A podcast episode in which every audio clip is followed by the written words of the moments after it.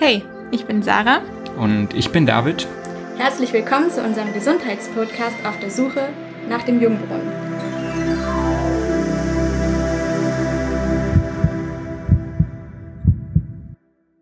Schön, dass ihr heute wieder dabei seid zur zweiten Episode mit dem Thema Ernährung für ein langes, gesundes Leben.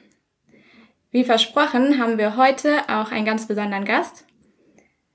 Unser Experte heute hat ja eine unheimliche Begeisterung für das Thema Ernährung und er vermittelt sein evidenzbasiertes Fachwissen so lebendig und praxisnah, dass es viele Menschen in ganz Deutschland inspiriert. Er ist auch Mitbegründer des Plant-Based Institute, wo er Dozent ist. Und er ist Bestselling-Autor des Buches Vegan Klischee AD, ist September 2018 veröffentlicht worden und von dort richtig durch die Decke gegangen. Und wir freuen uns schon riesig, dass er bald im Februar 2020 sein zweites Buch veröffentlichen wird. Und zwar das Buch Vegan Klischee AD, das Kochbuch. Herzlich willkommen und schön, dass du da bist, Nico Rittenau. Danke, dass ich da sein darf. Vielen Dank für die Einladung. Ich freue mich. Wir freuen uns, dass wir bei dir sein dürfen. Sehr gerne. Ja, wie hast du die Leidenschaft für das Thema Ernährung entdeckt? Auf mehreren Wegen. Also ich komme ja ursprünglich eigentlich aus der Gastronomie und Hotellerie, hatte ursprünglich mal den Wunsch, irgendwo auf einer exotischen Insel, auf den Cayman Islands oder so, ein Hotel zu managen und mir die Sonne auf den Bauch scheinen zu lassen in meiner Freizeit. Und das Thema Ernährung war da zu dem Zeitpunkt eigentlich nicht wirklich präsent. Im Gegenteil sogar, die, die ersten Jahre oder die erst, das erste Jahrzehnt meines Lebens habe ich in erster Linie Junk und Fastfood gegessen und äh, mehr Softdrinks als Wasser getrunken. Entsprechend äh, habe ich auch figurtechnisch ausgesehen und ich wusste einfach damals den Zusammenhang nicht besser und äh, wusste nicht, was da alles dranhängt. Gesundheitlich, ökologisch und ethisch und gar nicht. Und im Laufe meiner, meiner Laufbahn zum Touristikkaufmann, das ist ja fünfjährige Ausbildung, zumindest in Österreich ist es so, habe ich Ernährungslehre gehabt, Kochlehre gehabt, Servierkunde gehabt und immer wieder eben auch Kontakt mit Lebensmitteln gehabt, Kontakt mit Ernährungswissen gehabt und mehr und mehr auch den, den Drang verspürt, das, was mich von Anfang an irgendwie intuitiv begeistert hat, noch mehr zu vertiefen, mehr darüber zu verstehen und fand es am Anfang tatsächlich so lustig, dass mich das so fasziniert hat, weil ich das noch gar nicht kannte, dass mir Schulfach so gefesselt hat. Ich war da zuerst total verwirrt, was fühle ich da, wenn ich im Unterricht sitze, das kenne ich gar nicht. ich habe nicht den Drang zu gehen, ganz komisch und habe aber trotzdem dann damals noch keinen, keinen Weg und auch keinen Beruf darin gesehen, sondern einfach gesehen, okay, das interessiert mich. Habe dann nach meiner Ausbildung angefangen, Unternehmensführung zu studieren, bin nach Wien gezogen und hatte eben dann diesen Traum verfolgt. Und im Zuge dessen bin ich aber eben in Kontakt gekommen mit Dingen, die man eh weiß, aber zumindest in meinem Fall irgendwie dann doch nicht wirklich realisiert im Sinne von unser westlicher Wohlstand, den wir ja haben, der baut auf dem Rücken, auf den Schultern von anderen Menschen auf anderen Teilen der Welt auf. Wir verbrauchen mit unserer sehr verschwenderischen Ernährungsweise die Ressourcen zukünftiger Generationen. Ein großer Teil der chronischen Erkrankungen fußt in unserer Lebensweise und so weiter. Und mehr und mehr erschien mir halt dieser damalige Wunsch, ein Hotel zu managen, total absurd und total eindimensional. Und so kam dann natürlich kurzfristig einmal auch eine gewisse Leere in, in mein Leben und eine gewisse Sinnlosigkeit, die aber relativ schnell gefüllt wurde, als ich für mich beschlossen habe, was ich mit meiner Zeit anfangen möchte, nämlich etwas zu machen, was der Gesellschaft dienlich ist. Und das hat sich dann mehr und mehr rauskristallisiert, dass es eben Ernährung ist. Ich habe mich damals dann für pflanzliche Ernährung entschieden, wo die meisten Leute meinen, das ist total ungesund. Aus dem Wunsch heraus, es einfach zu wissen, weil vielleicht hätten sie ja recht gehabt, habe ich angefangen, Ernährung zu studieren, weil ich dachte, ich möchte eben Dinge nicht nur glauben, auf beiden Seiten, sondern wissen. Und deswegen habe ich ganz egoistisch und ohne irgendeinen Berufswunsch dahinter zuerst eben angefangen, Ernährung zu studieren, weil ich zuerst noch gar nicht greifen konnte. Ich dachte eine Zeit lang, ich mache eher ein Food-Startup oder so. Also, dass wirklich ernährungswissenschaftliche Sachen mein Thema sein werden, das hätte ich lange Zeit eher nicht geglaubt, sondern dachte, ich kann der Welt vielleicht über, keine Ahnung, rein pflanzliche Systemgastronomie weiterhelfen oder so. Aber habe dann halt Ernährung studiert, um es für mich besser zu wissen. Und lange Rede, kurzer Sinn, so ist jetzt, ich meine, das war 2013, dass ich nach Berlin gezogen bin. Da habe ich angefangen zum Studieren, ist jetzt also auch schon einige Jahre her. Und im Laufe der letzten Jahre hat sich mehr und mehr rauskristallisiert, dass die und auch die Daten zeigen das ja, dass unsere Ernährung je nach Land, wo wir reingucken, immer in den Top 3 unserer Risiko- oder Schutzfaktoren ist, je nachdem wie gut oder schlecht sie ist. Und sicherlich werde ich irgendwann einmal auch über Raucherprävention sprechen, was ja in Deutschland und äh, in Österreich und der Schweiz Top 1 ist der Todesursachen, wenn wir uns die Global Burden of Disease Study angucken. Aber eben auf Platz 2 und 3 kommt die Ernährung und die hat eben noch mehr Einfluss auf die Umwelt und, und den Tierschutz. Deswegen ist es gerade mein Thema. Ja, du hast auch schon in einem deiner YouTube-Videos das Buch von Dan Büttner über die Blue Zone Ernährung empfohlen. Ja. Was begeistert dich persönlich an den Blue Zones? Mehreres. Also zum einen mag ich, so wie alle Menschen, einfach gute Geschichten. Und ich finde, hinter den Blue Zones verbirgt sich einfach schöne Geschichte. Also das berührt mich nicht nur irgendwie im Kopf, dass, es, dass ich spannend finde, was da an Daten dahinter steckt, sondern es ist einfach eine coole Geschichte. Und es zeigt eben diesen großen Kontrast, dass wir da Gebiete auf der Welt haben, in denen zumindest um 1950 herum, als die Daten dann primär erhoben wurden, Menschen leben, die nicht den gleichen medizinischen Standard haben, den westliche Menschen heute haben, dass die aber länger und gesünder gelebt haben und das überwiegend durch ihre Lebensstilfaktoren geschafft haben. Und im Rahmen ihrer Lebensstilfaktoren spielt hier die Ernährung sicherlich eine große Rolle. Natürlich haben die andere soziale Gefüge, sie haben eine andere Bewegung im Alltag integriert, sie haben viele Faktoren, die sie unterscheiden, aber wie Dan Büttner, National Geographic und viele, die sich mit den Blue Zones beschäftigen, eben auch sagen, dass die Ernährungsweise in Okinawa, in Ikaria, in Nicoya, in Loma Linda, in Sardinien einfach zwar nicht homogen ist, im Sinne von, es gibt die eine Blue Zone Ernährung, aber alle fünf ernähren sich gänzlich anders, als es die meisten westlichen Länder machen. Und wir können davon, denke ich, sehr, sehr viel mitnehmen. Und ich würde mir wünschen, dass es da noch mehr wissenschaftliche Daten gibt. Es gibt da ein bisschen was. Äh, ehrlicherweise können es aber mehr geben, äh, weswegen ich auch meine Argumentationslinie nicht auf den Blue Zones aufbauen würde alleine. Aber sie backen das, was wir aus anderer Forschung wissen, einfach eine schöne Geschichte und ich habe das Gefühl, solche Geschichten erreichen oft mehr Menschen als einfach nur trockene Daten. Mhm. Uns hat die Geschichte auch total erreicht, total mitgenommen und wir haben uns auch eine eigene Challenge dafür gesetzt. Wir haben gesagt, wir wollen gemeinsam 200 werden. Genau, wer wird mit 97 sterben, wer mit 103? ich bin ein bisschen älter und da wir es gleichzeitig erreichen möchten. Aber natürlich ist da auch Platz nach oben noch, nicht wahr? Ja. Sollte auch realistisch bleiben. Mhm. Und wir wissen auch, dass Ernährung ein total wichtiger Punkt dabei ist. Wenn wir uns jetzt die Blue Zones einfach anschauen, so alle gemeinsam gleich mal in den Topf geworfen, mhm. dann sehen wir da, dass sie eigentlich 95 Prozent pflanzliche Ernährung haben. Also sind alles pflanzliche Ernährungen. Dann kommt dazu, dass sie einen unheimlich hohen Kohlenhydratanteil haben, im Vergleich zu unserer Ernährung vielleicht oder auch anderen Ernährungsformen. Und 20 Prozent Fette, 15 Prozent Proteine. Und meine Frage dazu ist, was sind die Ernährungsprinzipien, die es sich lohnt abzugucken oder die man auch ja heute wissenschaftlich basiert wirklich auch belegen kann, auch von anderen Studien? Gute Frage.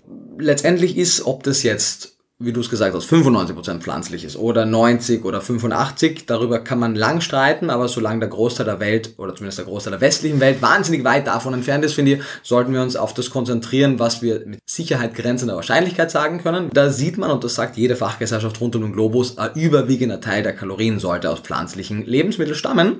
Durchschnitt wird da so 75% genannt. Und das sind ja auch Richtlinien, die sozusagen versuchen, möglichst beliebt bei den meisten Menschen zu sein. Das heißt, die verwässern schon auch ein Stück weit nach unten. Deswegen, ich würde da gern eher vielleicht statt 75 eher 85 sehen gerne auch 90.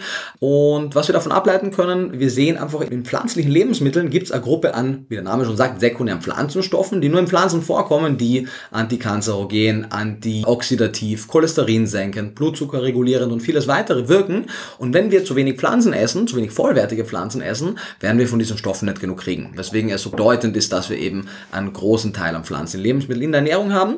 Was die Blues uns aber schon auch zeigen, ist, dass wir bei den tierischen Produkten, aber auch generell deutlich differenzieren müssen. Also, dass wir nicht einfach sagen können, tierische Produkte per se sind gut, schlecht, wie immer, sondern dass wir innerhalb der Gruppe deutlich mehr differenzieren müssen und natürlich auch, wenn wir jetzt von einer Lebensmittelgruppe wie Milchprodukte oder Fische oder Eier sprechen, dass die Qualitätsunterschiede hier enorm sind. Und ich sehe darin auch einen großen Punkt der Kontroverse. Das sehen wir. Wenn man unbedingt vegan argumentieren möchte, findet man genügend epidemiologische Daten, die zeigen, dass mehr Fleisch, mehr Eier, mehr Milchprodukte schlecht für die Gesundheit des Menschen sind. Und das sehen wir aber zum Beispiel in Blue Zones eben, also man kann sagen, vielleicht würden die 150 werden, aber ehrlich gesagt denke ich das nicht, sondern ich glaube, dass bei ihnen diese Produkte gewisse Nährstoffe liefern und insgesamt einfach als neutral zu bewerten sind, wenn sie die Nährstoffe sonst woanders her hätten. Und das ist, glaube ich, eine große Qualitätsfrage. Das heißt, sind, meine, die Kühe, von denen wir heute Milch beziehen, sind gänzlich anders. Die sind schwanger, wenn die gemolken werden. Das sind ganz andere Züchtungen, andere Rassen. Sie kriegen die falschen Futtermittel und so weiter. Das heißt, äh, von den Blue Zones können wir lernen, dass wir die Lebensmittelverarbeitung überdenken sollten, dass da der Großteil der Welt einen überwiegenden Teil der Kalorien aus Pflanzen kriegen sollte. Vegan lebende Menschen machen das eh schon, aber der Rest sollte in diese Richtung tendieren. Und wir sehen ja auch überraschend, dass gewisse Lebensmittelgruppen pflanzlicher Herkunft, die in westlichen Ländern kaum eine Rolle spielen, dort eine sehr große Rolle spielen. Wir sehen in eigentlich in allen fünf Blue Zones, dass Hülsenfrüchte eine Rolle spielen. Bei manchen eine sehr große, relevante Rolle, bei manchen eine kleinere, aber wir sehen sie bei allem. Und bei den meisten Menschen in Deutschland spielen Hülsenfrüchte keine regelmäßige Rolle. Obwohl wir sehen, durch ihren sogenannten Second Meal Effekt wirken die über Mahlzeiten hinweg sogar, über viele Stunden Blutzucker regulieren. Sie sind eine großartige pflanzliche Proteinquelle. Sie sind sehr lysinreich, vor allem potenziell kritische Aminosäure. Äh, sie sind mineralstoffreich, wie also alle Hülsenfrüchte sind das. Und Nummer zwei sehen wir zwar nicht bei allen, aber bei einigen der Blue Zones bestätigt, was wir auch auch in den Predimed Study Daten und vielen weiteren sehen, Nüsse sind äh, gut. Ansonsten, was eh jeder weiß, Vollkorngetreide, Obst, Gemüse, nichts ganz Neues hier. Und natürlich auch dieser Kohlenhydratphobie, die manche Menschen haben, die muss man anhand der Daten auch echt relativieren. Auch wenn ich jetzt nicht zustimmen würde, dass, also wenn man es im Durchschnitt nimmt mit Populationsmengen vielleicht, aber wenn man sich die Blues so anguckt, gibt es da eben einige, die auch durchaus fettbetont essen, aber eben keine ist Low Carb, keine ist ketogen.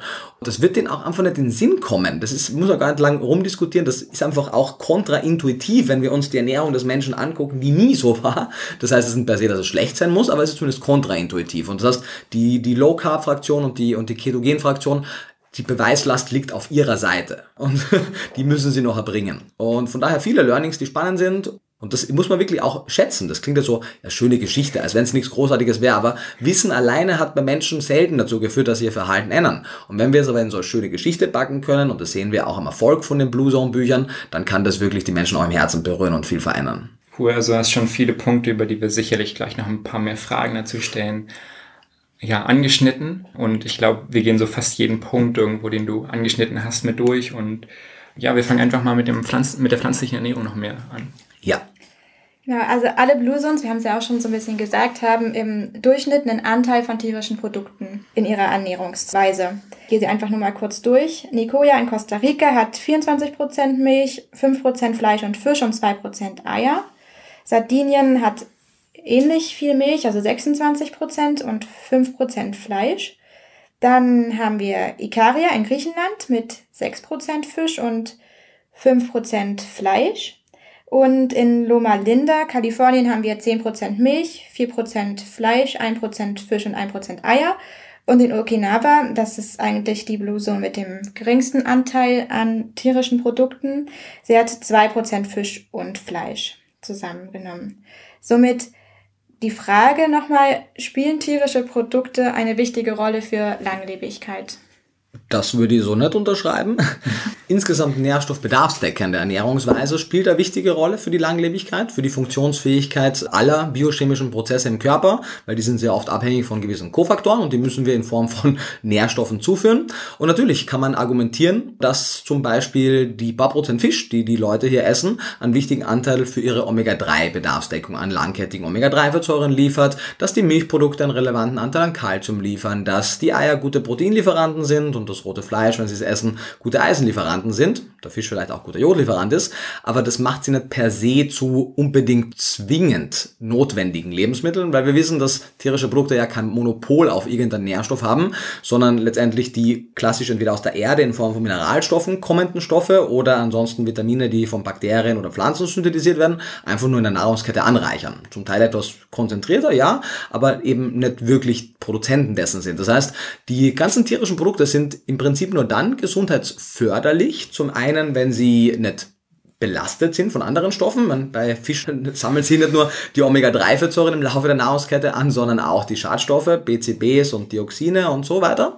Und zum anderen sind sie nur dann gesundheitsförderlich, wenn die Person, die sie konsumiert, nicht pflanzliche Quellen hätte anstelle dessen. Das ist auch die Frage, wie gesund ist eine vegane Ernährung, wenn sie es schafft, die Stoffe, die man in der Mischkost über tierische Produkte kriegt, zu ersetzen durch pflanzliche Quellen, die zusätzlich, weil Lebensmittel ja immer ein Gesamtpackage-Deal sind, ein Gesamtpaket, nicht nur diese Kriterien kritische Nährstoffe mitbringen, sondern eben auch sekundäre Pflanzenstoffe und gewisse Vitamine, die in der Mischkost tendenziell kritisch sind, dann wird man sogar in gesundheitlich davon profitieren. Das heißt, kritische Nährstoffe, die muss man kennen, die muss man decken und wenn es gar keine andere Möglichkeit gibt, wie in einigen dieser Ländern, die jetzt vielleicht keinen Zugang zu Mikroalgenölen haben, wie wir es haben, oder zu kalziumreichen pflanzlichen Lebensmitteln, dann spielen diese Produkte für sie in ihrer speziellen Situation eine relevante Rolle. Das heißt aber nicht, dass westliche Nationen da sich ein Vorbild nehmen müssten daran. Das macht den Punkt klar. Also ich bin niemand, der tierische Produkte per se verteufelt, was den gesundheitlichen Wert angeht. Ich sehe ein großes ethisches Problem darin und ich sehe,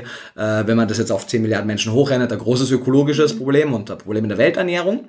Aber in westlichen Ländern gibt es einfach rein gesundheitlich kein Argument, warum man es braucht. Hm.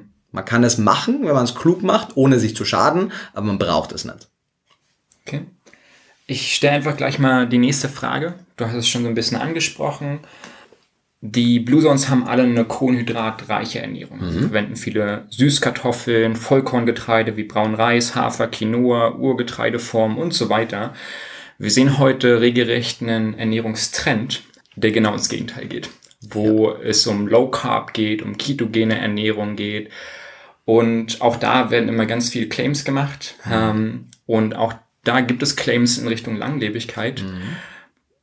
Kann man das irgendwie stützen? Oder gibt es dazu irgendwelche Studien, wo man sagen kann, ja, eine, eine Low-Carb-Ernährung, eine Kohlenhydratarme Ernährung könnte vielleicht auch ein gesundes, langes Leben gewährleisten oder ist es sehr abwegig?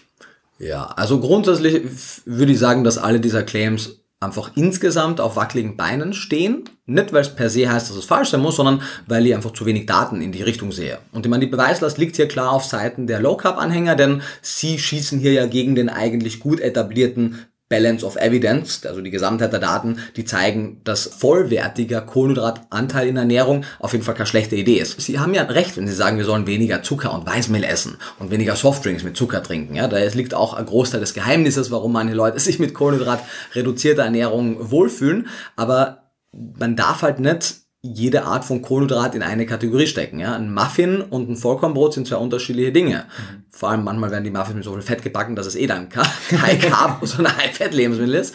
Ähm, und das heißt Weißmehl und Vollkorngetreide genauso wie Zuckerrüben, Sirup und Zuckerrüben, das sind einfach unterschiedliche Lebensmittel. Und ich glaube, hier findet zu wenig Differenzierung statt. Also zum Beispiel, die, die ketogene Ernährung hat ein paar interessante Effekte gezeigt bei Epilepsie. Mhm. So.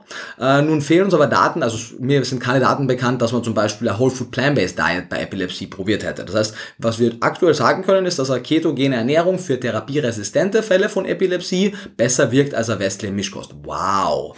So, das ist jetzt nicht der Wahnsinn. Das ist genau das, was es sagt. Wenn du die Wahl hast zwischen einer westlichen Mischkost und einer ketogenen Ernährung bei therapieresistenter Epilepsie, dann möchtest du das vielleicht machen. Aber selbst in diesen Studien sagen einige der Wissenschaftler, wir wissen nicht genau, ob nicht vielleicht diese kurz- bis mittelfristigen Vorteile des vermutlich potenziell erhöhte Risiko für zum Beispiel kardiovaskuläre Erkrankungen langfristig wirklich rechtfertigt. Selbst wenn dieses Risiko auf Dauer nicht gegeben wäre, ist immer noch die Kernfrage, die, die dir niemand beantworten kann von diesen Menschen, warum sollte ich auf vollwertige Kohlenhydrate verzichten? Das ist eigentlich der springende Kernpunkt, weil wir sind uns alle einig, dass wir auf Softdrinks und Weißmehl und Zucker verzichten sollten, beziehungsweise muss man nicht, aber zumindest sie deutlich reduzieren. Aber warum man eben auf violette Süßkartoffel wie in Okinawa verzichten sollte oder auf ein gut gebackenes Sauerteigbrot, da haben die einfach keine Antworten drauf. Zumindest keine, die der Datenlage standhalten, wenn man das kritisch betrachtet. Und von daher grundsätzlich, und da lehnen wir sich ein Stück weit aus dem Fenster, weil wir zu wenig Daten haben, aber es wäre denkbar, dass man sich gesund und auch langfristig gesund, ketogen oder low carb ernährt es wird eine unnötige Restriktion sein, auf jeden Fall. Und es wird deutlich schwieriger sein als in anderen Lebensstilen. Und einfach der wichtigste Punkt, ich sehe aktuell einfach keinen Sinn darin. Das ist mhm. der Hauptpunkt.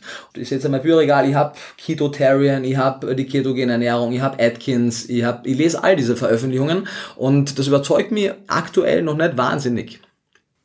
Ja, vielen Dank. Das war schon sehr spannend dazu zu hören. Ein weiteres wichtiges Merkmal der Blue Zone Ernährung ist ja die Verwendung von gesunden Fetten. Also zum Beispiel in Loma Linda sind es Nüsse und Saaten, dann haben wir auch Olivenöle, die wir wiederfinden. Spannend.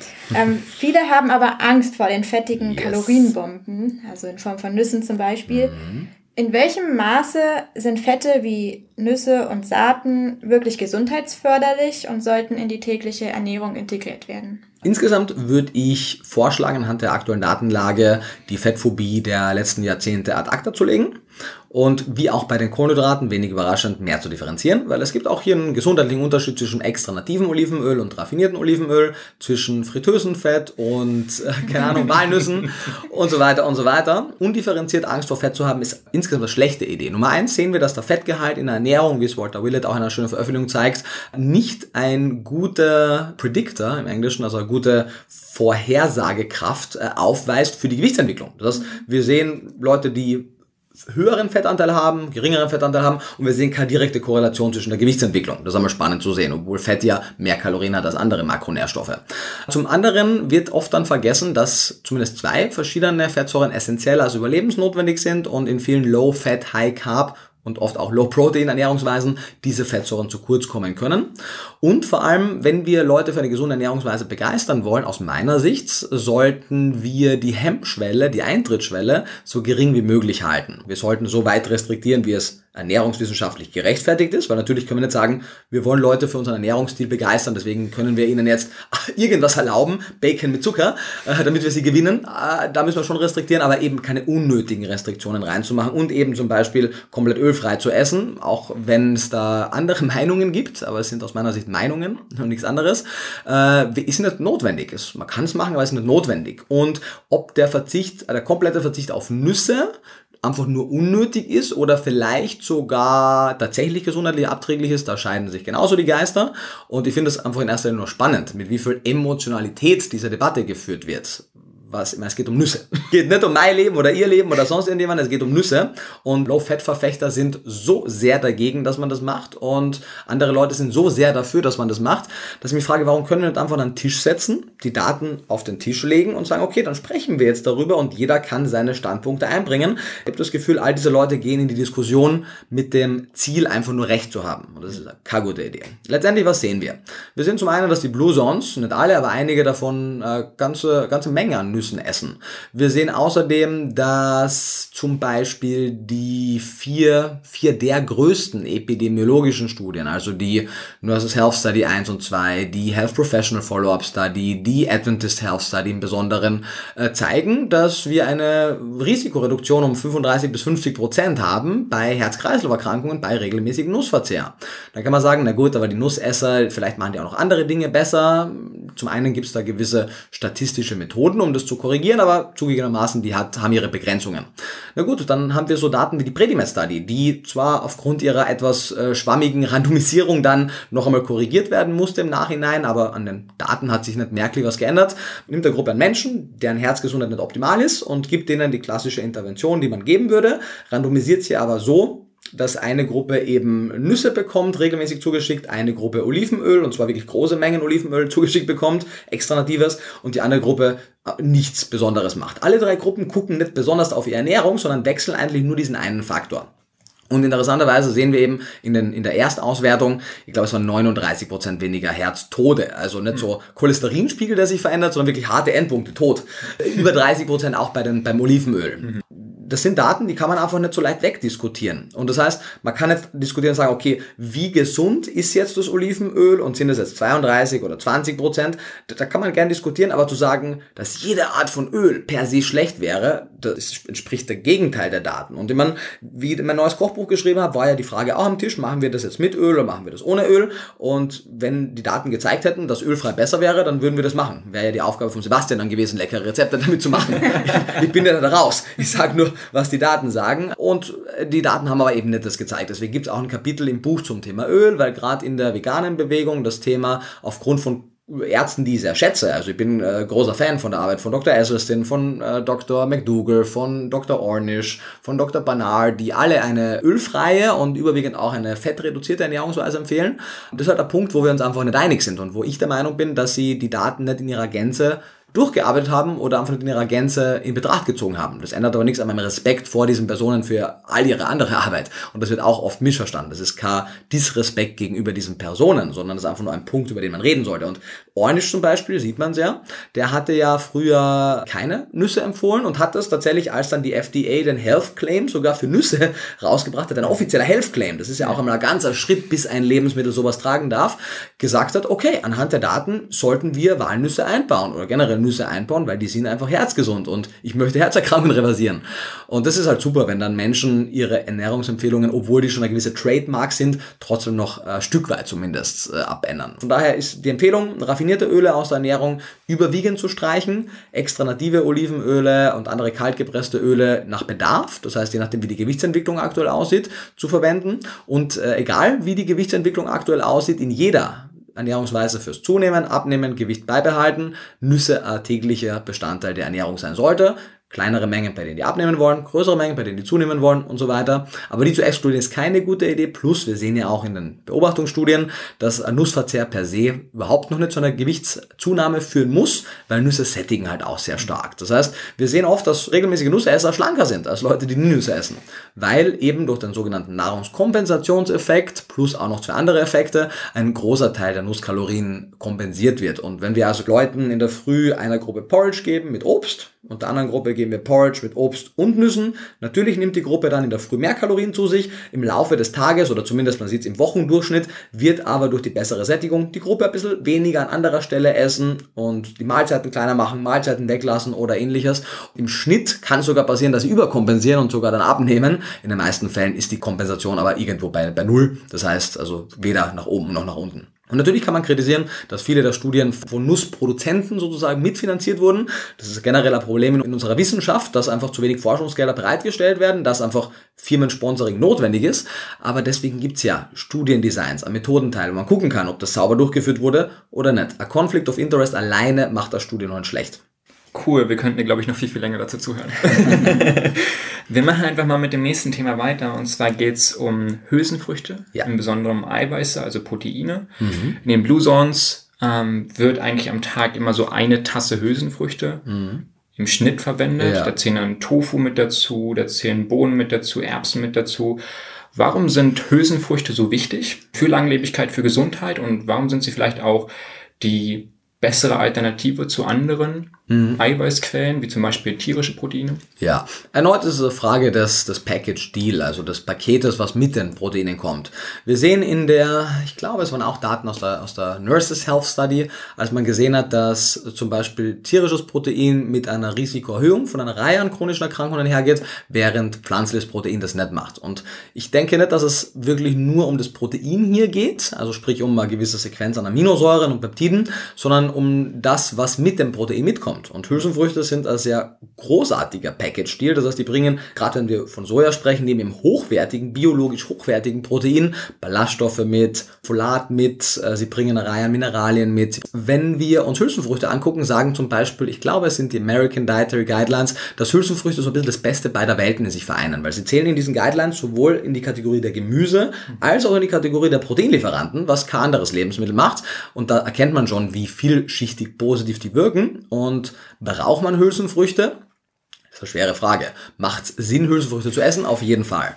Gerade in diesen Blue Zones, die ja mit Ausnahme von Sardinien und äh, Ikaria, die einen hohen Milchkonsum haben und damit einen hohen Milchproteinkonsum haben, für die anderen Blue Zones macht es einfach Sinn, weil die sonst nicht auf den Eiweißgehalt kommen werden. Also wenn die Hülsenfrüchte auch noch streichen würden, gerade wenn die zum Beispiel Okinawa, die essen nicht einmal viel Getreide und mhm. Süßkartoffeln sind nicht so wahnsinnig proteinreich im Vergleich zu Vollkorngetreide. Das heißt, für die sind die Sojaprodukte und die Hülsenfrüchte einfach wichtig. Genauso in einer rein veganen Ernährung sind Hülsenfrüchte einfach bedeutende Proteinlieferanten und zwar egal, ob es jetzt vollwertige Hülsenfrüchte sind oder Tofu oder Tempeh, Sojamilch, Sojajoghurt oder wie sie auch immer heißen mögen. Das sind einfach wichtige Proteinlieferanten. Auf der anderen Seite eben einige tierische Produkte, haben natürlich auch viel Protein, auch gewisse andere, zum Beispiel viel Hemeisen beim roten Fleisch, aber eine Gruppe von Stoffen, die wir eben nicht haben wollen. Sei es jetzt äh, es wird ja immer viel Aufsehen jetzt gerade gemacht um das Cholin in der veganen Ernährung, was ja laut DGE noch immer nicht einmal als essentieller Nährstoff gelistet ist. Wir wissen aber, dass die Darmflora von Mischköstlern aus dem Cholin TMO machen können. Eine entzündungsförderliche atherosklerotische Substanz, die wir A, in der veganen Ernährung deutlich weniger finden, weil deutlich weniger Cholin drin ist und die Darmflora tatsächlich, es klingt jetzt nach veganer Propaganda, aber es gibt Daten dazu, die Darmflora von vegan lebenden Menschen diese Substanz einfach nicht produziert. Es sei denn, wir geben ihnen wieder Fleisch. Deswegen, das, das zeigt einfach schon, wie viel komplexer Ernährung ist und dass wir nicht einfach so, so allgemeine Statements raushauen können. Aber wenn wir schon allgemeine Statements machen müssen, weil manchmal in Ernährungsempfehlungen muss man das machen, ist die Empfehlung, mehr pflanzliche Proteine, weniger tierische Proteine durchaus eine legitime und auf sicherem wissenschaftlichem Fundament fußende Aussage. Und würdest du so die eine Tasse Hülsenfrüchten auch so als die gesunde Dosis empfehlen oder würdest du sagen, das kann mehr, weniger? Also es kann auf jeden Fall mehr sein, das ist kein Thema. Gerade wenn Menschen einfach mehr Kalorien brauchen, weil sie Sportler sind, werden sie auf jeden Fall mehr essen als das.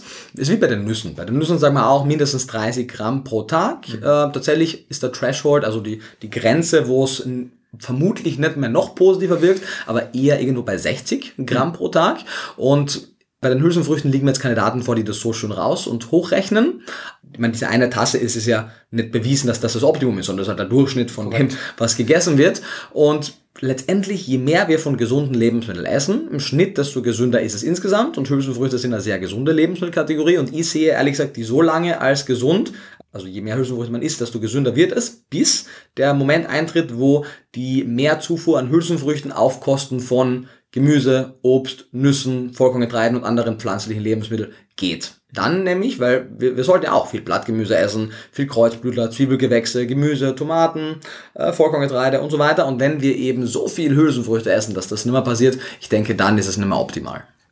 Wie ist das mit ja, Substanzen in Hülsenfrüchten, die als unverdaulich ja. gelten oder also es gibt ja so Sprüche in der Bevölkerung, ähm, jedes Böhnchen gibt ein Tönchen zum ja. Beispiel, weshalb auch manchmal Abstand genommen wird von Hülsenfrüchten. Ja, ähm, da wird oft von sogenannten antinutritiven Nährstoffen genannt.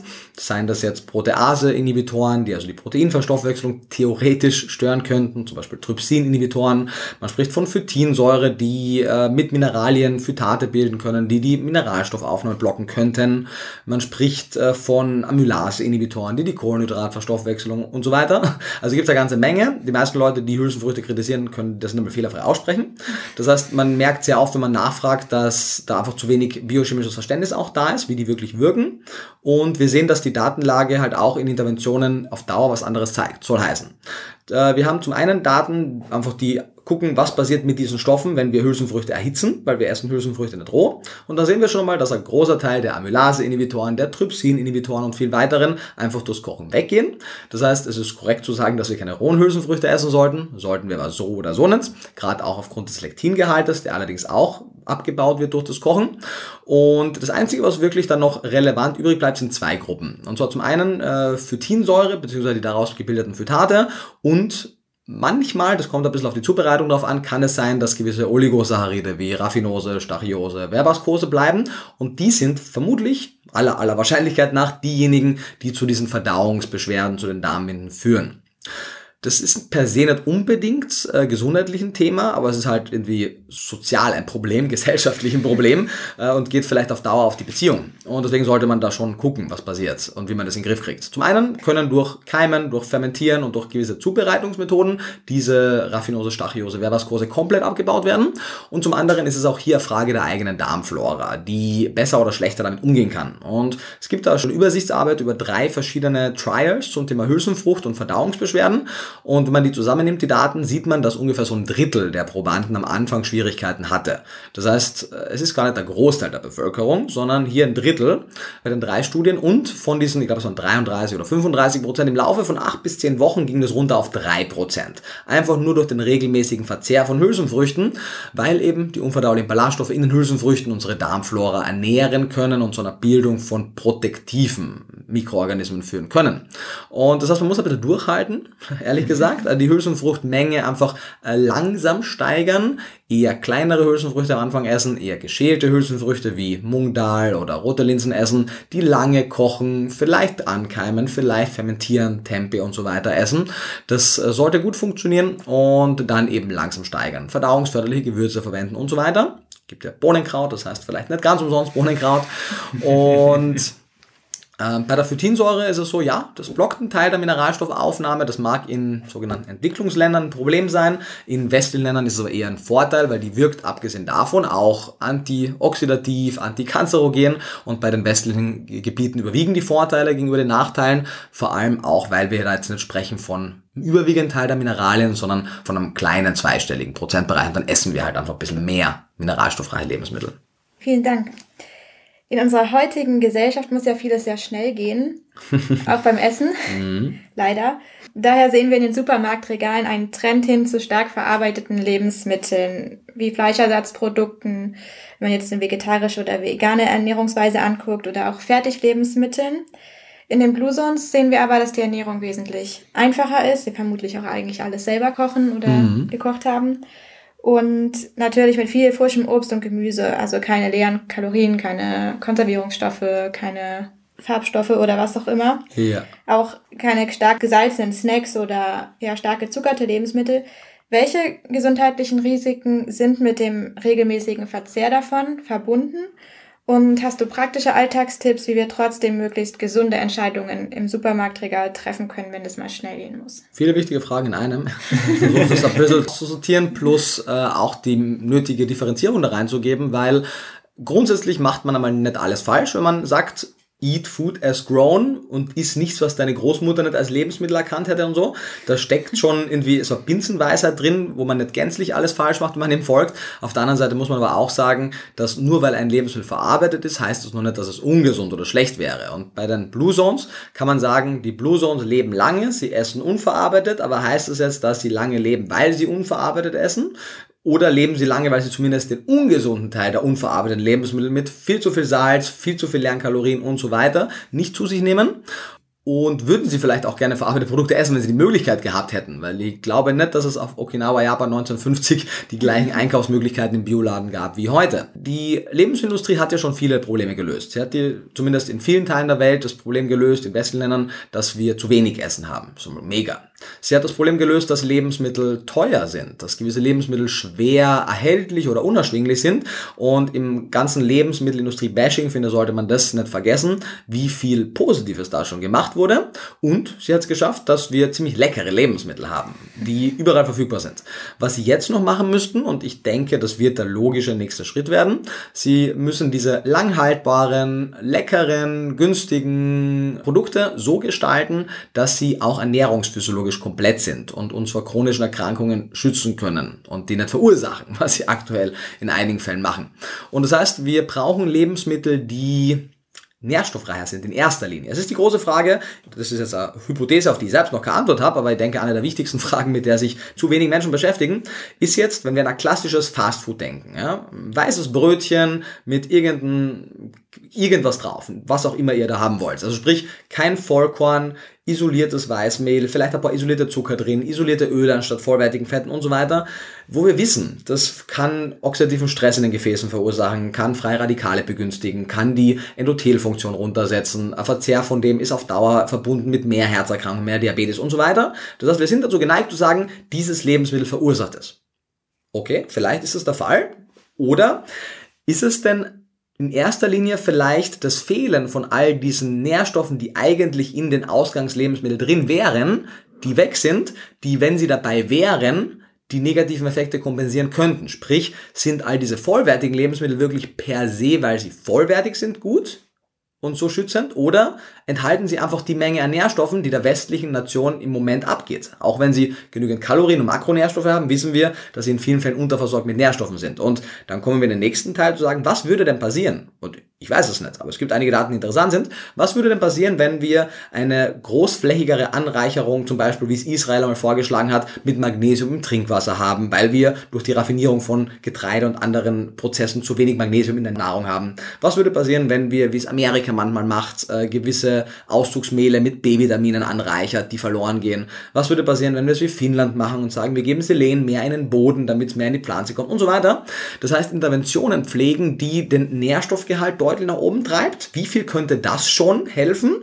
Und wie können wir gleichzeitig es schaffen, diesen Geschmack, diesen vollmundigen, leckeren Geschmack zu kriegen, den wir schätzen und wollen, ohne die zwei Hauptfaktoren, die dafür verantwortlich sind, nämlich sehr viel Fett, was nicht per se ein Problem sein muss, weil es ja auch gesunde Fette gibt. Das heißt, wie können wir gesunde Fette da mehr einbauen und wie können wir schaffen, diese große Menge an Salz, an die wir uns einfach gewöhnt haben, durch gesündere Alternativen zu ersetzen. Das heißt, mehr Miso zum Beispiel, weil hier die sekundären Pflanzenstoffe aus dem Miso das Salz kompensieren.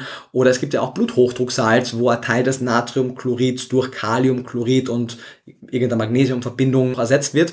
Das heißt, es gebe hier einige Ansätze, in der Theorie zumindest, diese Convenience-Lebensmittel zu schaffen, die für alle erschwinglich sind, lecker sind und günstig sind und die aber trotzdem nährstoffbedarfsdeckend zu machen. Und das wäre eine Möglichkeit. Natürlich andere wäre zu sagen, wir alle essen Whole Food Plant-Based. Aber das wollen halt viele Leute nicht. Und ich denke, wir müssen Lösungen finden, die praktikabel sind. Genauso wie großer Teil der Welt nicht vegan werden möchte und wir deswegen einfach als Plan B haben, Zelle von einem Tier zu nehmen und die Zelle zu kultivieren, so dass wir eben mit 90 Prozent weniger der Fläche, des Wassers, des Landverbrauches, der CO2-Treibhausgasemissionen einfach Fleisch machen können, damit Leute einen Frieden geben, können wir genauso sagen, okay, wenn ihr halt Burger wollt, dann können wir vielleicht diese Burger, auch wenn sie nicht vollwertig sind, gesundheitsförderlicher machen.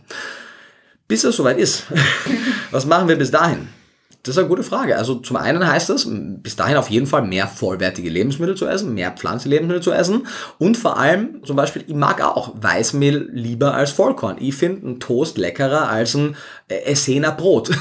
Äh, ich mag verarbeitete Lebensmittel in vielen Fällen lieber und ich gucke halt, dass ich einfach die Menge reduziere plus vor allem einfach viele Lebensmittel dazu esse, von denen wir wissen, dass sie einige der vielleicht negativen Effekte kompensieren. Zum Beispiel wissen, wenn wir Weißmehl mit Hülsenfrüchten kombinieren, dann wird der glykämische Index auch insgesamt des Gerichtes gesenkt. Das heißt, die Blutzuckerspitze durch das Weißmehl findet nicht mehr in dem Maße statt. Super, Problem gelöst. Wenn wir es jetzt noch schaffen, die Nährstoffe, die durch die Raffinierung des Getreides verloren gehen, entweder durch andere Lebensmittel, was die erste Intervention sein sollte, oder im, im Fall, wenn es nicht anders möglich ist, durch klug zusammengestellte, wohldosierte Nahrungsergänzungsmittel oder angereicherte Lebensmittel zu bekommen, dann wäre das eine Möglichkeit, hier auch kompensatorisch zu wirken. Und wenn es einmal eine Torte sein muss, dann sollten wir A, vielleicht gucken, dass wir davor Hülsenfrüchte gegessen haben, die werden den Blutzucker regulieren, oder ein paar Früchte wie Blaubeeren dazu essen, die ebenfalls hier den glykämischen Index reduzieren können.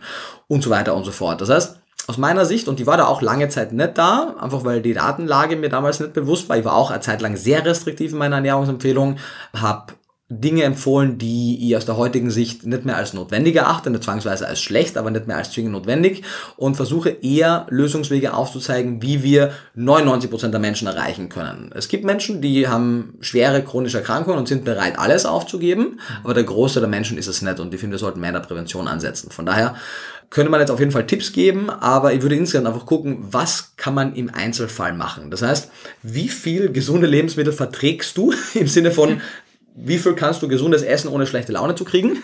Also nicht nur vertragen vom Körper, sondern wirklich von der Psyche und von der Seele. Und was brauchst du, damit Ernährung für dich funktioniert? Und wie kannst du also einen Mittelweg finden, wie Shivananda das so schön gesagt hat, dass du niemals etwas isst, was dir nicht schmeckt, weil das sollte man niemals machen. Auf der anderen Seite aber vielleicht auch nicht immer alles isst, nur weil es dir schmeckt. Und das sollte das Ziel sein. Gesunde Ernährung, die gut schmeckt und gut schmeckende Ernährung, die gesund ist. Das ist ein Riesenthema, das zu beantworten. Ich und viele Kollegen arbeiten mit Hochdruck daran, da Lösungswege aufzuzeigen.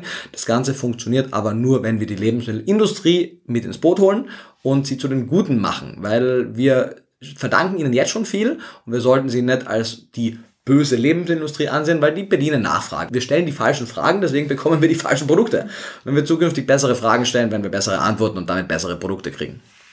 Wir machen von da nun einen kleinen Sprung und gehen zu kritischen Nährstoffen. Yes. Wir wissen, dass so gut wie jede Ernährungsform potenziell kritische Nährstoffe haben Ich würde sagen, jede Ernährung hat potenziell kritische Nährstoffe. Genau. Auf jeden Fall. Und die Frage dazu ist, wie können wir sicherstellen, dass wir eine ausgewogene Ernährung haben? Wo sind vielleicht Nährstoffe, auf die man grundlegend vielleicht bei uns Acht geben sollte oder in welchen Regelmäßigkeiten sollte man da einen Bluttest machen lassen oder was, was legst du da nahe? Ja, also in erster Linie auch hier finde ich, im Zweifelsfall bist du für deine Gesundheit selber verantwortlich. Absolut. Trotzdem würde ich sagen, dass wir auf Dauer die Verantwortung nicht in die Hand der Menschen geben sollten. Nicht, weil ich sie für zu dämlich halte, sondern weil es ein sehr komplexes Thema ist. Und genauso wie ich nicht die Verantwortung dafür haben möchte, dass ich fließend Wasser habe und elektrisches Licht, sondern andere Menschen dafür Sorge tragen, deren Fachgebiet es ist, sollten die Fachkräfte im Ernährungsbereich und im Gesundheitsbereich sicherstellen, dass Menschen weniger unkluge Entscheidungen treffen können. Und das heißt, zum einen müssen wir da einfach politischer werden. Das heißt, wir müssen zum Beispiel diese wirklich lächerliche äh, Regulierung aufheben, dass man per se, per Gesetz, per Definition per EU-Reglementierung Bioprodukte überhaupt nicht anreichern kann. Ich verstehe, woher das kommt. Die wollen halt nicht, dass man irgendwie rumpanscht und das macht auch Sinn, aber dass man zum Beispiel jetzt eben eine Pflanzenmilch nicht mit B12 anreichern kann, wenn sie biologisch ist und man zwangsweise eine konventionell kaufen muss, damit man da das B2 und das B12 und so weiter drin hat, das ist ja nicht im Sinne des Erfinders. Äh, Nummer zwei müssen wir politisch werden, damit eben eine Anreicherung der Böden anstatt der Futtermittel für die Nutztiere geschieht. Wir sehen ja anhand von, von Finnland zum Beispiel, dass das exzellent funktioniert. Und insgesamt aus meiner Sicht sollten wir Sorge Sorge tragen dafür, dass Menschen einfach ohne sich zu viele Gedanken zu machen, ihren Nährstoffbedarf decken. Weil ich brenne ja für das Ernährungsthema. Ich finde es super interessant und super spannend, über Nährstoffe zu sprechen. Die meisten schlafen dabei ein. Die meisten Leute finden das ziemlich langweilig und wollen einfach nur lecker und gesund und günstig essen. Leider, und das sage ich dann immer dazu, aktuell gibt es aber keinen Weg dran vorbei, sich damit zu beschäftigen. Das heißt, je nachdem, wie wir uns ernähren, sollten wir mal den Status quo feststellen. Das heißt, wie ernähre ich mich? Was sind die kritischen Nährstoffe der jeweiligen Ernährung? Und es gibt zum Beispiel Untersuchungen aus der Schweiz, Schüppach und Kollegen 2017, die hat äh, Blut- und Urinproben von Mischköstlern, Vegetariern und Veganern genommen und hat geguckt, welche Nährstoffe bei ihnen kritisch sind. Und, wenig überraschend, gibt es ein paar Nährstoffe, die bei allen kritisch waren, wie zum Beispiel Jod, waren bei allen drei Gruppen kritisch. Und dann gab es eben einige Stoffe, die nur bei der einen oder nur bei der anderen Ernährungsweise kritisch waren. Sei es jetzt das B6 zum Beispiel bei den Vegetariern, sei es jetzt das B12 bei den Veganern, sei es jetzt das B9, das Folat bei den Mischköstlern, sei es jetzt das Magnesium bei den Mischköstlern, dafür das Zink bei den Veganern und so weiter. Also man muss es einfach kennen. Ich habe da auch im, im neuen Buch eine Grafik dazu, wo man das nochmal ablesen kann. Und die sollte man kennen und die sollte man decken. In erster Linie über Nahrungsmittel natürlich, aber es spricht auch wenn es unnatürlich ist, aber die Natürlichkeit einer Sache sollte niemals für oder gegen etwas sprechen, sondern die Frage sollte lauten, nicht ist es natürlich oder unnatürlich, sondern ist es gut oder schlecht, ist es gesund oder ungesund und ein gut zusammengestelltes Nahrungsergänzungsmittel schadet niemanden und hilft, diese potenziell kritischen Nährstoffe zu decken. Es sollte nicht das eigentliche Ziel sein, aber es wäre zumindest einmal eine gute Überbrückungsmöglichkeit und auf Dauer sollten wir sicherstellen, dass schon nicht in der Verarbeitung, weil natürlich können wir auch Nährstoffe einfach zufügen, aber es sollte schon einen Schritt vorher angesetzt werden und sagen, wir sollten schon bei der Produktion von Lebensmitteln einen Fokus auf Optimierung der Nährwerte setzen. Weil aktuell züchten wir nach Form, nach Farbe, nach Aussehen, nach Geschmack, nach Haltbarkeit. Das sind alles total wichtige Parameter. Aber wir gucken zu wenig auf die Qualität des Bodens in Bezug auf die Mineralisierung der Pflanze. Wir gucken zu wenig auf den Gehalt an sekundären Pflanzenstoffen in der Pflanze und so weiter, weil es keine Reglementierung gibt, dass ein Apfel so und so viel Nährstoff enthalten muss was eigentlich wichtig wäre, weil wir reglementieren, welche Krümmung ein Lebensmittel haben sollte, aber wir reglementieren nicht, dass es ein Mindestmaß an Nährstoffen haben muss, damit jeder zumindest das davon kriegt. Und das heißt, da haben wir einfach spannende Herausforderungen vor uns. Im Moment wenn du wissen möchtest, was ist der einfachste Weg, du suchst dir ein Multivitamin, was deinen Ernährungsgewohnheiten entsprechend zusammengestellt ist, was die kritischsten deiner Nährstoffe decken wird und versuchst wenig möglichst Unsinn zu essen und möglichst viel Sinnhaftes und die kritischen Nährstoffe werden dann durch das Multi abgedeckt und das ist zumindest einmal, da macht man einmal schon Pareto-mäßig 80-20 schon einmal einen überwiegenden Teil richtig. Ja, wer noch mehr über kritische Nährstoffe lernen möchte, in Nikos Buch gibt es da ausführlich zu den einzelnen, vielen einzelnen Nährstoffen ganze Ausführungen zu. Genau, zumindest bei veganer Ernährung. Wie gesagt, bei anderen Ernährungsweisen ändern die sich ja auch. Und zum Ende jeder Episode nehmen wir uns für jeden Monat immer eine Challenge vor, mhm. um den Lebensstil zu erlernen, der uns gesund und glücklich alt werden lässt. Was können wir uns für den kommenden Monat vornehmen, um die guten Prinzipien aus der Blue Zone Ernährung in unseren Alltag zu bringen.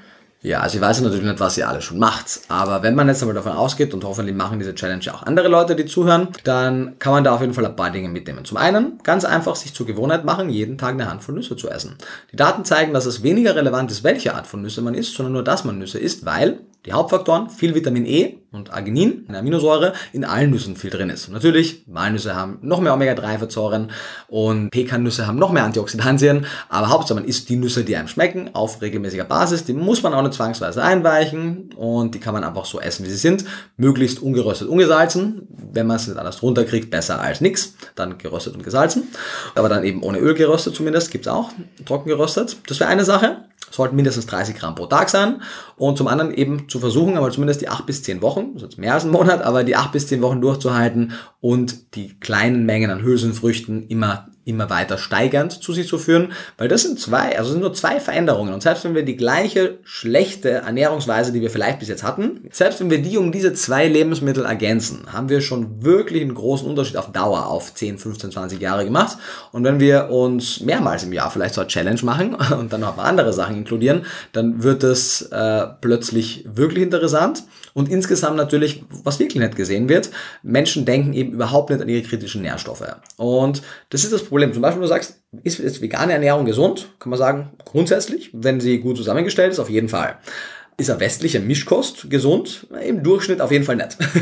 Trotzdem sehen wir aber oft diesen unangenehmen Fakt, dass, wenn wir jetzt einmal ein bisschen in die Zukunft spulen, dass es vegan lebenden Menschen oft passiert, dass sie schneller krank werden als Mischköstler, weil die Mischkost ja hauptsächlich deswegen das Problem hat, dass sie auf Dauer chronische Erkrankungen begünstigen kann. Das dauert aber einige Jahre. Die vegane Ernährung auf Dauer zwar vor viele der chronischen Erkrankungen schützen kann oder zumindest das Risiko senken kann. Wenn wir aber nicht auf unser B12 gucken oder nicht auf unser Jod und Selen, können wir deutlich schneller Probleme kriegen als die Mischköstler, weil unsere Nerven durch das B12 oder unsere Schilddrüse durch das Jod werden schneller Faxen machen als unsere Blutgefäße in der Mischkost. Von daher ist es wirklich bedeutend, wenn man sich für gesunde Ernährung interessiert, nicht nur zu gucken, was ich alles esse, sondern auch, was ich jetzt vielleicht nicht mehr esse und welche Nährstoffe mir vielleicht in meiner jetzigen Ernährungsweise etwas zu kurz kommen. Und das ist eben in der veganen Ernährung in Europa vor allem Jod und Selen aufgrund der schlechten Böden, deswegen ja auch die Iodierung des Speisesalzes, was bisschen unbeholfener Versuch ist, zwar das äh, Problem zu lösen, aber es hat zumindest einmal funktioniert, kurzfristig. Die Lehn hat man überhaupt noch keine Lösung dafür gefunden, in, in der veganen Ernährung vor allem. Im Tierfuttermittel wird es angereichert. Und, und so Sachen zu stellen, so Fragen zu stellen, zu gucken, hat man wirklich eine regelmäßige B12-Versorgung als Vegetarier oder Veganer und so weiter und so weiter. Das würde super viel helfen. Und einfach Spaß daran zu haben, weil man kann immer mit zwei Einstellungen zu dem rangehen. Man kann sagen, ich weiß noch so vieles nicht und ich fühle mich total überfordert und ich weiß gar nicht, wo ich anfangen soll, deswegen lasse ich es ganz. So geht's viel und ich verstehe das total. Oder man kann äh, herangehen und sagen, hey, da liegt so viel unausgeschöpftes Potenzial für meine Gesundheit und Langlebigkeit in meiner Ernährung. Und ich habe zwar jetzt noch super wenig Ahnung, was ich auf Dauer machen kann, aber ich höre mit jeder Woche vielleicht mehr Informationen, die man natürlich immer kritisch hinterfragen sollte, aber ich höre jetzt Woche für Woche hoffentlich, wenn ich mich dafür interessiere, mehr Informationen. Früher, als ich noch Fernsehen geguckt habe, vor 15 Jahren oder so, gab es oft so, so, so Suchspiele, wo, wo irgendwie ein Foto oder so immer so Stück für Stück aufgedeckt wurde und der, der zuerst irgendwie wusste, welcher Prominente da dahinter ist, der hat gewonnen. Und genauso ist es mit Ernährung, dass wir keinen Prominenten suchen, sondern die Langlebigkeit. Und mit jedem Stück, was wir mehr wissen, wird immer ein Stück mehr sozusagen sichtbar. Und irgendwann haben wir das Puzzle gelöst und das sollte uns Spaß machen eher und sollte uns glücklich stimmen, denn das ist schon ein Privileg, dass wir überhaupt so viel Zeit damit verwenden können, diese Frage zu stellen. Denn vor einigen hundert Jahren hatten wir das Privileg nicht, da ging es einfach darum, irgendwie den Kalorienbedarf zu decken. Zufälligerweise haben wir, weil wir weniger Kulturpflanzen hatten, vielleicht auch unseren Nährstoffbedarf besser damit gedeckt als heute, aber trotzdem war es auf jeden Fall mehr Stress. Und wir sollten alle einfach in einer Welt arbeiten, die Ernährung als das anerkennt, was sie ist, nämlich mitunter der wichtigste Faktor für unsere Langlebigkeit. Und das kann sie aber nur dann sein, wenn wir kollektiv am System was ändern. Die Einzelperson tut sich hier zumindest jetzt noch ein bisschen schwer. Ich hatte es im Vorhinein schon sehr motiviert. Hülsenfrüchte war immer so ein Thema, wo ich mir gedacht habe, hm, schmeckt mir nicht so. Mhm. Um, und irgendwo war dann für mich der Punkt, wo ich gesagt habe, okay, ich fange jetzt einfach mal an zu schauen, welche Hülsenfrüchte gibt es denn überhaupt? Weil die Hülsenfrüchte, die ich immer hatte, das waren typisch grüne Erbsen, die ich nicht mag. Verstehe ich. Und wo ich dann einfach angeschaut habe, was gibt's denn sonst noch und was kann ich denn mal ausprobieren? Und mittlerweile muss ich einfach sagen, zum Beispiel Kichererbsen sind eins der meiner, meiner Lieblingssachen, die ich super gerne esse. Ja, Hummus aus Hummus, absolut. Oder ja. ja. Tofu natürlich. So, ähm, Mungdal im im Dahl, also es gibt so viele Sachen. Genau, wo es manchmal gar nicht unbedingt der Punkt ist, dass man sagt, ja, mir schmecken Hülsenfrüchte nicht, das war in meinem Kopf nur drin, ja. sondern es war, dass ich es auf eine Sache projiziert habe und eigentlich ja. mein Blickfeld weiten musste und einfach ausprobieren. Voll. Und wenn wir uns diese Mentalität ähm, zunutze machen und die nicht nur aufs Essen beziehen, sondern generell Vorurteile, die wir aufgrund von einer Sache dann plötzlich auf eine ganze Gruppe an Menschen oder was auch immer ausweiten, ich denke, dann können wir insgesamt als Gesellschaft viel lernen. Absolut. Ich möchte auch alle motivieren, die zuhören. Probiert einfach aus, was es gibt. Nehmt euch Hülsenfrüchte mit in eure Ernährung. Nehmt euch Nüsse mit in euren Alltag als Snack für euren Weg zur Arbeit oder was auch immer. Und freut euch auf unsere nächste Episode, denn es wird noch weiter etwas über das Thema Ernährung gehen. Und zwar speziell darüber nicht, was wir essen, sondern wie wir essen oder wie viel wir essen. Auch dazu haben wir eine Expertin eingeladen, die mit uns über Fasten und intermittierendes Fasten reden wird und über Regelmäßigkeiten und Zeiten unserer Mahlzeiten. Nico, wir sagen ganz, ganz herzlich Danke für die Zeit. War ich mir glaube, wir, eine Freude. hätten- wir hätten noch viel, viel länger hier sitzen können und dir zuhören können. Es war unheimlich spannend, wir hatten unheimlich viel Spaß. Für alle unsere Zuhörer packen wir natürlich den Link zu deinen Büchern, wie auch den Link zu deinem YouTube-Kanal, Instagram, deine Webseite und all die Sachen, wo du präsent bist. Auch da vielleicht nochmal die Ermutigung für alle, die sich mehr mit dem Thema beschäftigen möchten. Nico macht so viertägige Ernährungsseminare, machst du, genau. Die sind sehr gewinnbringend, habe ich schon von vielen Leuten gehört. Wir sagen Danke. Sehr gerne. Macht es gut. Bis bald. Ja, wir freuen uns, dass du dabei warst. Und wir freuen uns auch, wenn ihr wieder zuschaltet, wenn wir weitergehen auf der Suche